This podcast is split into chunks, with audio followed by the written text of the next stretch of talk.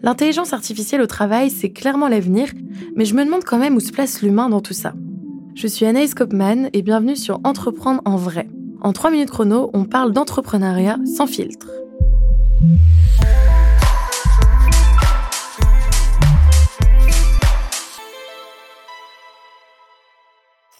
Aujourd'hui, l'IA ou intelligence artificielle est partout, y compris au taf. C'est cool, mais ça peut aussi poser problème et c'est justement pour ça qu'on est là. A priori, pas la peine de définir l'IA. À l'ère où nos smartphones et laptops sont le prolongement de nos bras, c'est elle qui fait en sorte que tu arrives à l'heure sans te perdre, le tout en recommandant les meilleures musiques et en te rappelant que tu dois faire des courses pour ce soir, entre autres. Bon, le truc, c'est que l'IA n'a pas vraiment que du bon. Déjà, elle rend totalement naturel le fait de parler à un objet.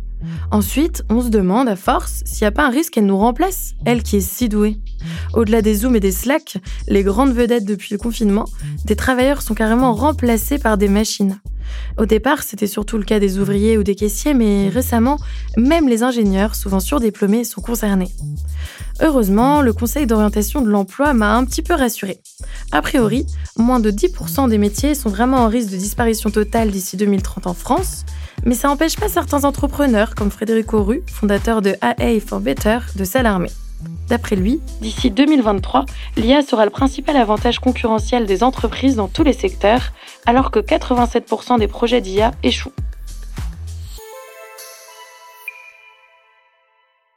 Du coup, je me demande comment se positionner en tant qu'entreprise pour tirer profit du meilleur de l'IA sans qu'elle n'aspire leurs salariés pour autant. C'est ça le grand challenge. Il faudrait en fait trouver un équilibre entre la machine à café à qui tu peux commander oralement un latte, mousse de lait intégré, et le robot qui prend ton job et terminé bonsoir. Pour ça, on pourrait peut-être commencer par prioriser les qualités humaines à l'efficacité robotique. D'abord, les machines ne savent pas encore gérer l'imprévu, et ensuite, elles restent moins agiles et précises que nous autres les humains. C'est pour ça que d'après Frédérico Rue, les robots pourraient remplacer les manutentionneurs dans des hangars, mais difficilement décharger un camion dans une ville comme Paris. Laissons donc les actions puissantes aux machines et gardons pour nous les actions manuelles plus délicates. Autre qualité que les robots ont à nous envier, notre intuition. Dans Ce que c'est la main, Richard Sennett, sociologue et historien américain, explique que lorsqu'il s'agit de créer, aucune machine est capable d'être aussi juste qu'un artisan ou encore qu'un artiste.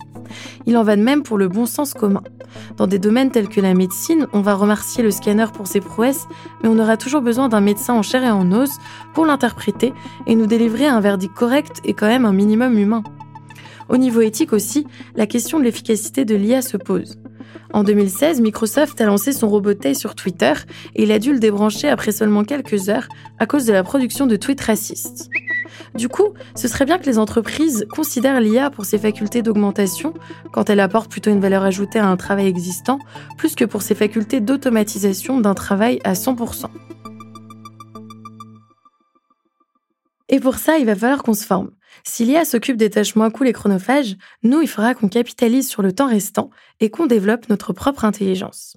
Ça tombe bien car le gouvernement vient d'annoncer une enveloppe de 700 millions d'euros dédiée à la formation, pour faire de la France, je cite, un champion de l'intelligence artificielle, sans larguer les actifs pour des machines.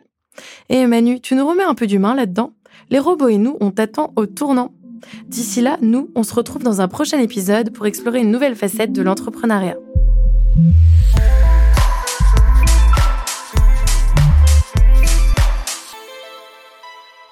Entreprendre en vrai, un podcast Fiverr, écrit et présenté par Anaïs Kopman et produit par Babavam.